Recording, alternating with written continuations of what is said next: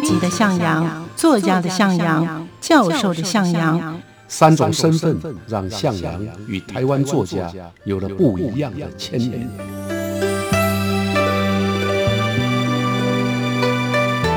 听向阳与徐凡谈他的作家朋友们在写作这条路上，生命与创作如何交织出最灿烂的光芒。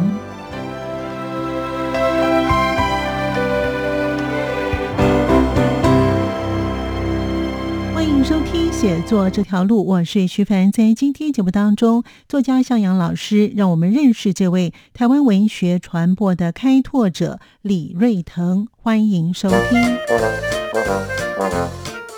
台湾文学传播的开拓者李瑞腾。文讯呢，是一份非常重要的台湾文学的刊物。欢迎收听写作这条路，我是徐凡，我是向阳。今天的向阳老师呢，要带领我们认识呢这位台湾文学的传播的开拓者李瑞腾。看样子呢，我们接连这两个礼拜讲到都是非常重要的人物哈。是没错。李瑞腾到底是何许人也呢？我们赶快的请向老师，让我们认识他了。老师，您怎么认识这位李瑞腾作家的？呃，李瑞腾啊啊，他曾经担任过国立台湾文学馆的馆长。哦，现在还在中央大学教书啊，也担任过中央大学的文学院院长。是啊，啊，所以呃，他基本上是台湾文学的一个，我用传播者啊，就是台湾文学传播的开拓者来形容他。年岁大概多我两三岁左右，文化学院的时候呢，也是我的学长啊，所以我对他比较熟啊。那基本上。他在他的毕业之后开始所从事的工作啊，大概不脱离教书啊，那编辑文学杂志，以及推动文学运动跟保存啊，跟台湾文学的保存。嗯，所以在台湾文坛上面呢，啊，他他可以说也是一个掌舵者。嗯嗯，我记得他最大的贡献呢，当然除了刚刚讲的台湾文学馆馆长这个工作之外呢。他年轻的时候呢，长期担任这个《文讯》杂志的总编辑。《文讯》呢是一份非常重要的台湾文学的刊物，嗯啊，从大概一九八三年创刊。那一九八三年创刊的时候呢，李瑞腾呢，他就是总编辑的，所以也可以说，哎，一九八四担任总编辑，一直到一九九二，他的任期呢就八年之久。那透过这一份杂志。啊，联系台湾的哎作家啊，也从事台湾文学的报道跟研究。《文讯》杂志原来呢是国民党文工会办的一份刊物，可是呢，李瑞腾啊却强化《文讯》，让他脱离党派的色彩。他以《文讯》杂志来做台湾文艺或者文学界啊的一种联系的桥梁。嗯，所以。你打读《文讯》杂志的时候，有古典文学、世界文学跟台湾文学，嗯。啊，这三大领域的学界，嗯哼，呃，也可以说啊，透过这本杂志啊，它使得台湾呢有了一本啊比较公正的啊没有党派色彩的杂志，那也让作家跟学者之间呢互相啊能够有个连结，基本上。那就是一个跨党派、跨地域、跨意识形态，而为台湾文学记录生态趋势的重要杂志。当然，现在的文讯杂志是由丰德平，嗯，那丰德平是接棒李瑞腾，都到目前为止啊，文讯杂志一九八四、一九八三到现在啊，一九八三。一九八三到现在将近四五十年了哈。对呀，现在二零二一年，嗯，如果再加再加两年，二零二三年就四十年了，嗯对呀。所以呢，其实这个是这个文讯杂志呢，哈。也横跨了，就像老师刚才所说的，虽然是原先是一个党派的杂志，可是他把它转型变成古典文学、现代文学跟所谓的世界华文的文学。是，哎，这个不容易哈，要把一个文学的杂志给转型，而且转型的这么成功，的确不容易。对，而且那八年呢，他也不是只有总编辑这个工作，他也在教书，所以他等于是两个工作啊。嗯嗯。那教书也要写论文，也要做研究啊，所以其实很忙。嗯。那他担任的那个八年呢，我们回想起来啊，大概可以说啊，他奠定了《文讯》杂志的基础。在我来看呢，他基本上是个对编辑很有。想法，他是个高手，非常擅长设定议题啊。比如说《文讯》杂志在他主编的那个阶段呢，大概都有很多专题，嗯，而每一个专题啊，啊，企划的内容、邀请的学者、邀请的专家，以及举办的一些活动，大概都有呼风唤雨的那样的气势，嗯，啊，比如说。他曾经办过古典文学现代化的座谈，曾经编过香港文学专辑，嗯。啊，另外有菲律宾华文文学特辑啊，有台湾的当代文学问题研讨会，有当前大陆啊，就是中国文学的研讨会，嗯，另外还特别编了一本报纸副刊特辑啊，这这都很有前瞻性，对，而且资料丰富，等于变成了台湾文学珍贵的史料。那有些议题到今天其实还延续着，文讯大概就在这个主要的基调下啊，对台湾的文坛啊做出了相当相当多的贡献。他虽然是老师的学长，但是跟老师一样，都来自于南投这个故乡哦。对，哇，对，没错没错，我都忘了，他也是我的同乡。对哦，哇，可见南投真的好。我跟他认识是读大学的阶段呢啊，那那他是南投人，我也是南投人。对，他读中文系，我读日文系。嗯嗯，那让我们见面跟认识的理由，不是因为我们是南投，而是因为当时我接了一个华冈诗社。对，那李瑞腾那个阶段也写诗。嗯嗯啊，他其实也是个诗人。嗯，所以他就是他是我的学长，他多我两年。啊，所以我们有很多事情都会跟他请教。嗯啊，他对我们这些小学弟呀。啊，非常的容忍呐，嗯嗯啊，等一下我会讲一些小故事。太好了啊！我记得我大二的时候被选了社长，嗯，那我就开始找一些看看，其中最我想要找的就叫李瑞腾。那当时啊，他有时候会在我的老师啊，也是一位诗人，叫祝峰啊，司徒卫。嗯，那司徒卫那个年代。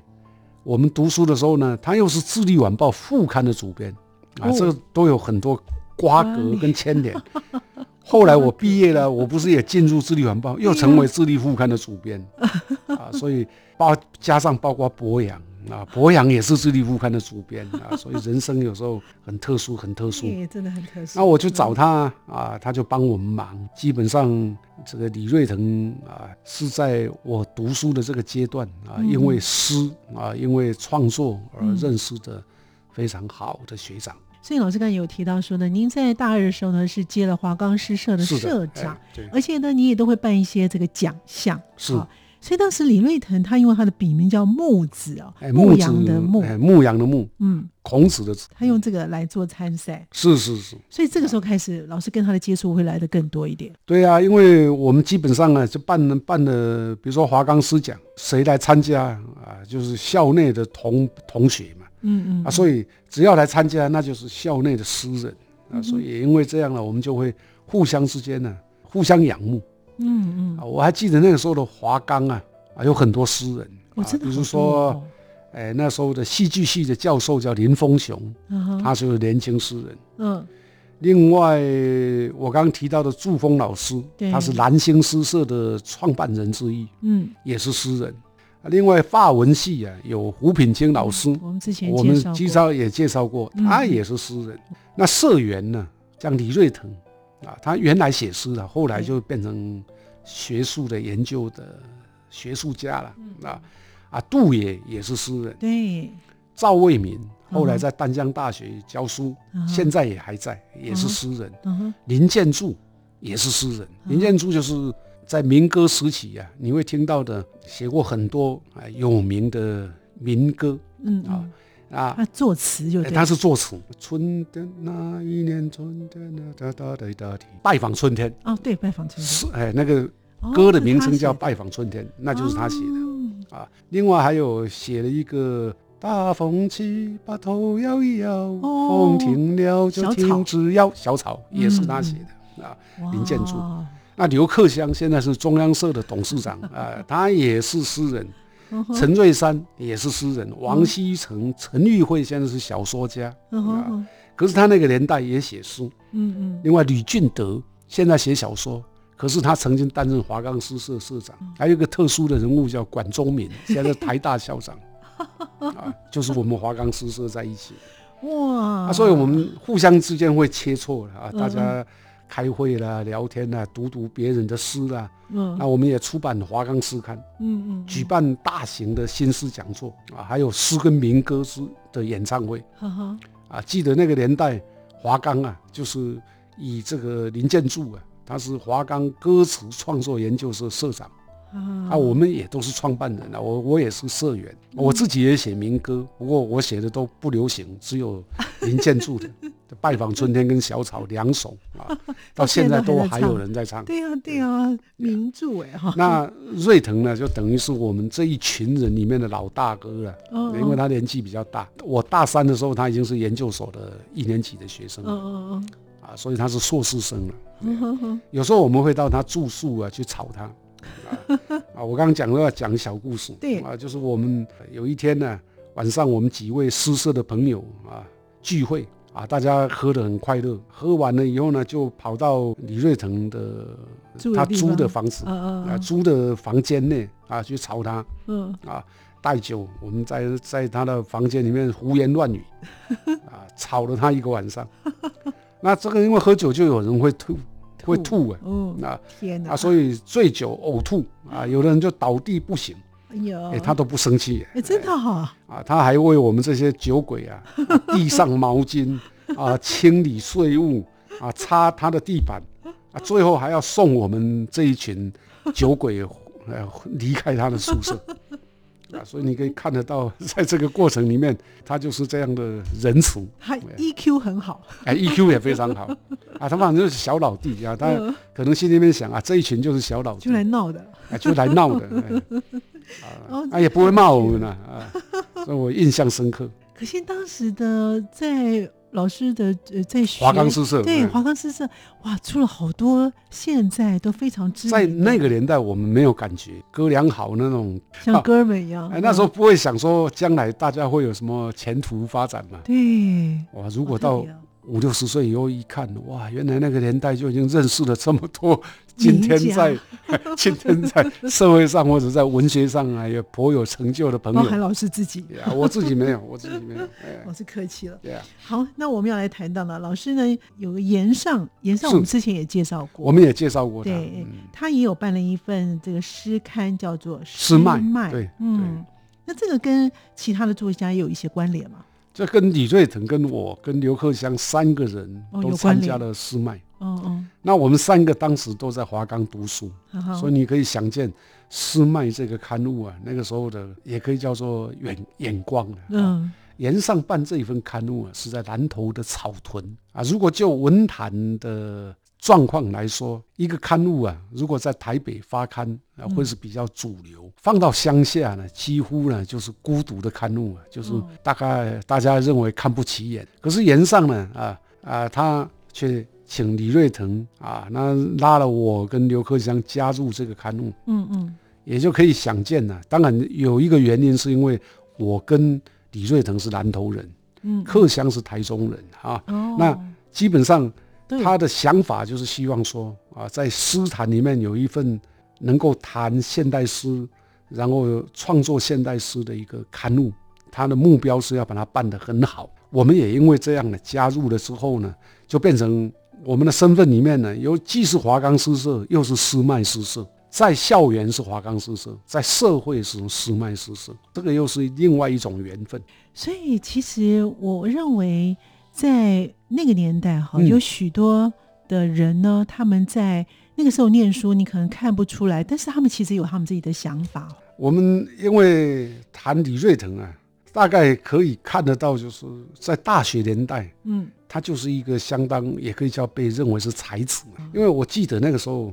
他写评论、写诗、写散文而，同时呢，他又啊已经在外面的像中华文艺啊发表了专栏啊，他有专栏谈一些台湾现代史的问题。嗯，另外他要写学术论文。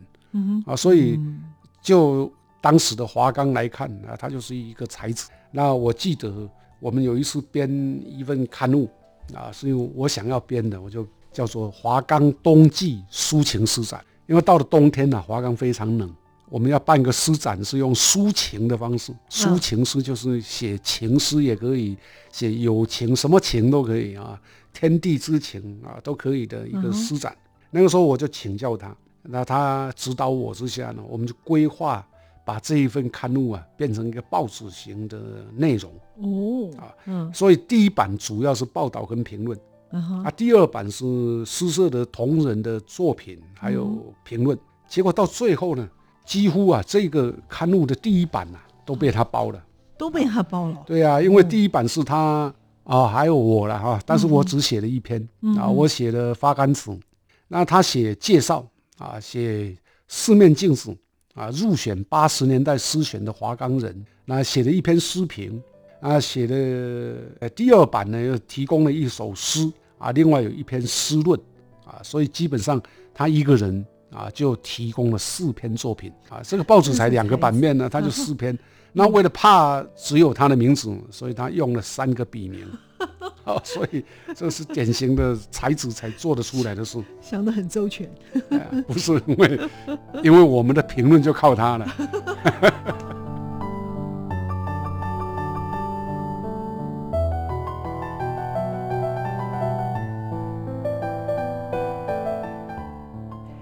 赶快再请向阳老师，让我们认识这位李瑞腾，他还有什么样的对文学的贡献？其中一个，在我即使到今天来看，都觉得非常重要，叫做台湾文学史长编的一个计划。啊，那一份刊物我到现在还留着啊，非常好，就是跟我们现在看的报纸一样啊，就是那么大的版面啊。所以，齐老师，你们那个时候在念书的时候，已经。做法已经是完全跟现在，当你在出来要工作的时候，已经完全接轨了。也可以这样讲，对。而且 大学年代的训练呢，嗯，我想包包括对李瑞腾也一样，对我也一样，嗯嗯，都影响了我们出了社会之后的工作，嗯啊，也包括我们的兴趣跟专长，嗯，比如说编东西，对。后来李瑞腾就编文讯杂志，对，我编《智利晚报》副刊，是。刘克湘也编过《智利晚报》副刊，编过《人间》副刊。赵卫民编过《联合》副刊。哦，都是我们华冈那个阶段的人。大学年代啊，你大概你的兴趣如何？然后有一群志同道合的朋友在一起，会互相的激励，因为也会互相刺激。嗯嗯啊，看到朋友这样，自己也想比他更好啊，所以大大家互相会刺激，然后又要合作啊，所以就在那个过程里面。就培养或者训练了我们的专长，有竞争又有合作，对对对对，就提升自己的文学程度哈。私下里面啊，互相嫉妒啊，那 就要让自己活得比或者做得比对方更好 啊，这个是进步的动力来源。哇，就激发潜能就对了。是啊是啊。那老师在大学这段时间跟李瑞腾有好多的共同的回忆哈。哎，回忆蛮多的啊，有有另外一个故事是。包括他的太太哦，啊，他的太太叫杨景玉，也是一个非常现在非常重要的一个文学家。嗯嗯，呃，去年还是前年刚得到彰化文学贡献奖。哇哦，叫杨景玉。嗯，那他们两个怎么认识呢？就跟我们这一群有关啊。我我记得我们到一九七七年乡土文学论战的时候呢，我大四了。文艺组有个好朋友，也是华冈诗社的同仁，写小说，嗯，叫杨航。他本名叫林文清，嗯嗯，他就是现在前卫出版社的社长哦，啊，所以他是做出版，也是编辑啊。你看我们在一起都是这样哇。然后我跟他呢就想说，我们应该办一个文学刊物啊，因为白先勇在台大有中有这个现代文学，嗯，那我们华冈文化学院没有大学杂志，嗯，所以我们就想办一份叫做大学文艺的文学杂志，嗯，开始筹划。然后找了志同道合的这些朋友啊，就是都在华冈读书的，对，我们就组了一个文艺社，大学文艺社，那，就请李瑞腾呢一起加入，那常常开会。那第一件事情呢，是邀请当时非常有名，现在当然也很有名，更有名，嗯，的小说家叫黄春明，是没错。那时候他大学校里面呢，大家敬仰的小说家，哇。啊，所以我们就请他来演讲，嗯嗯。啊，那演讲呢，当然是李瑞腾主持，嗯嗯啊，因为老大。那演讲记录呢，就找了一个当时家政系一年级的女生，小学妹叫杨锦玉 来担任。嗯，哎，这一场演讲就使得李瑞腾跟杨锦玉啊产生了感情，最后两个人结婚。所以你们间接当了媒。然后黄春明成为他们的证婚人。哦，真的。啊，所以很有趣。哎，哇，这太有趣了。讲不完了啊，这个因为同校同一个学校啊，所以我回想这段往事啊，那时候华冈多风多雨。嗯嗯。啊，那瑞腾。他总是像个大哥一样啊，啊，指导并且支持我们这些诗社的小毛头。我们说入主且长了哈，这样的情谊呀，也是娟细而绵长。看来你们华冈的冬天一点都不冷嘛，非常的热闹。哦，对对，啊，就是我们这这一群狂人呢。我记得我们那时候啊，有时候喝完酒啊，还会醉躺在马路上。因为从华冈到阳明山呢，哦哦，都是我们经常走的夜路，蛮长的。那个年代啊，车子没有那么多，很好躺。哎，那马路算宽敞 啊。是啊，当然有时候会有车子来，车子来说我们就赶快滚到边边去，要不然有时候就是下雪啊，到大屯山哦，到七星山去赏雪，半夜啊，半夜啊，半夜去赏雪。所以你们很有活力，又很有活力啊。有时候呢，像有时候是圣诞夜呀。就从华冈啊走路啊，走阳明山公路一直往下到士林夜市，走到天亮了吧？也还好哎，大概两三个小时。哎，哇，反正各种各类的狂疯狂的事情。看来这个回忆满满哈。嗯嗯，那老师在大学毕业之后呢，去当了兵啊。之后呢，在社会上工作之后呢，一直到了呃，老师也说呢，因为李瑞腾他后来也去念了博士，也当了学者哦。对。好，那这段过程当中呢，哎，他也有策划一些的书籍，因为，呃，他出了哪些的书呢？瑞腾兄研究所毕业之后呢，他就到大学里面去教书了。嗯，那他曾经啊，因为读书或者做研究，曾经帮忙过故乡出版社。那故乡出版社当时啊，策划是呃两两套书啊，都很很畅销。嗯，一套叫《怀念四书》。一套叫《古典四书》，嗯，卖的非常好。那《怀念四书》的四篇序都是我写的。你看，那找那种大学还在读书的小朋友，哦，没有，那时候我应该也当兵了。一九八二我当兵了，嗯嗯，没有，一九八二一九八二我应该出社会了。我一九七九就退伍了。我那时候记得是在海山，那他要我写序。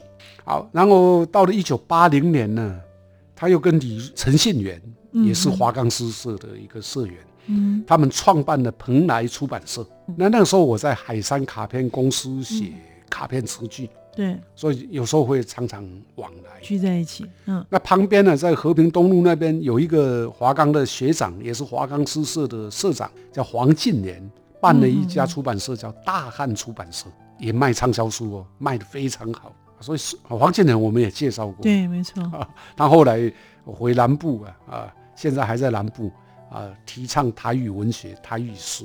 大概年轻时候的这一群呢，后来都有出版社。刚谈的林文清是前卫出版社啊，然后每一个人啊，都在文学上面有共同的理想。我跟呃李瑞腾在毕业以后，一直到今天呢，几乎有很多重叠的。比如说，我们也一起编过诗选，那那是一九大概一九八二年，一九八二年，尔雅出版社啊，影帝先生啊。他想要出版叫做年度诗选的这样的一个出版计划，是就找了诗人张默，由他来召集。那这个时候张默呢就找了李瑞腾跟我，还有向明、潇潇、张汉良，我们六个人呢担任编委。编辑的过程当中，我们几乎儿雅版的这个年度诗选呢，我们可以说每每年都要再见一次面。瑞腾兄，我记得他接编的是一九八五年的年度诗选。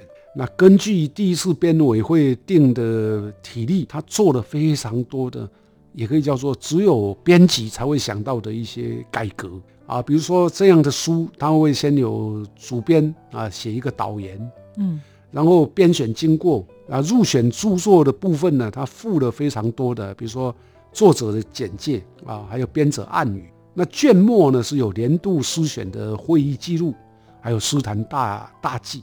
照道理基本上这样就够了。对啊，结果呢，他把它当成一个非常严肃的重大的工作。这个时候，他也还是，呃，他也也是我刚刚提到的《文讯》杂志的总编辑。对啊，他几乎就把这个年度诗选当成新诗年鉴来编。所以，我们不只看到导言，看到编者暗语。之外呢，他还附了一个联建工程的一个大事啊，他请何胜芬呢，啊那个时候的编辑帮他完成个新诗作品发表的调查报告。那有年度大事记是请中立会会整，嗯，另外还有诗坛事件的特写，是啊，还请陈信年会整年度诗集的出版编目。哇，这很恐怖啊！这个简直就好像在编新诗的年鉴一样。嗯嗯嗯，那就可以看出他的态度，也可以看出他编辑的长才。所以他对任何事情哈，尤其在编辑在文学这个领域当中，他真的是尽心尽力啊！啊，就像拼命三郎。真的哈，而且他像刚才老师一开始有讲到说，他有担任台湾馆的馆长啊。是。他在台湾馆的馆长的四年当中呢，而且他的成效也非常的好。没错，他是二零一零年啊，二零一零年啊，文化部啊就聘请他担任国立台湾文学馆的馆长。但当他他当然当时在中央大学啊，所以这个啊就要申请，就是从学校转任到公职。从二零一零年大概他当了四年，到二零一四年哈结束。那在他担任四年的馆长期间呢，啊，我们简单的举几个比较具体的成效。其中一个，在我即使到今天来看，都觉得非常重要，叫做台湾文学史长编的一个计划。什么长编？长编就是编编辑的那个编啊，那长就是长短的长，长短的长。嗯，这个通常都是怎么样？有一个大计划，底下有一本书、两本书这样不断的编下去。编年史这样。呃，也不一定，有的是题材，有的是主题。啊，我们说长编就是一二三四一本一本的编下去，就很长嘛，对，长河啊，这叫长编。那这个长编呢，总共有三十三本，很很恐怖啊，三十三本。他邀请什么，在学院里面教书，在大学里面的啊，这个研究台湾文学的学者，有的是资深的学者，有的是年轻的学者，从他们自己的研究领域来撰写研究的成果。就是让它成为书，每一本呢大概是六万字左右，不是很大的书，嗯，可是基本上呢却可以介绍什么，比如说有些人写现代书，有些人写报道文学，像我就写了一本，在这个计划里面也有台湾报道文学史论，嗯嗯，那有些人做什么一九七零年代的现代诗的研究，嗯，有的可能是小说啊，所以题材还有类型啊。都跟台湾文学有关，然后写作者都是那个研究领域的专家，从第一册出了三十三册，对台湾文坛的贡献，对台湾文学研究的贡献相当大。嗯嗯。另外呢，还有一套是台湾古典作家精选集，三十八册。啊，一个一个文学馆，它本来就应该做这种啊，可以奠定基石、源远流长的出版工作。对。那它让不同的领域的专家学者也一起来啊，为台湾文学的论述贡献，那也累积了台湾文学跟台湾文化研究的非常重要的资料跟文献。嗯嗯，所以俨然就汇成一条文学的大河。感谢您的收听，我们下次见。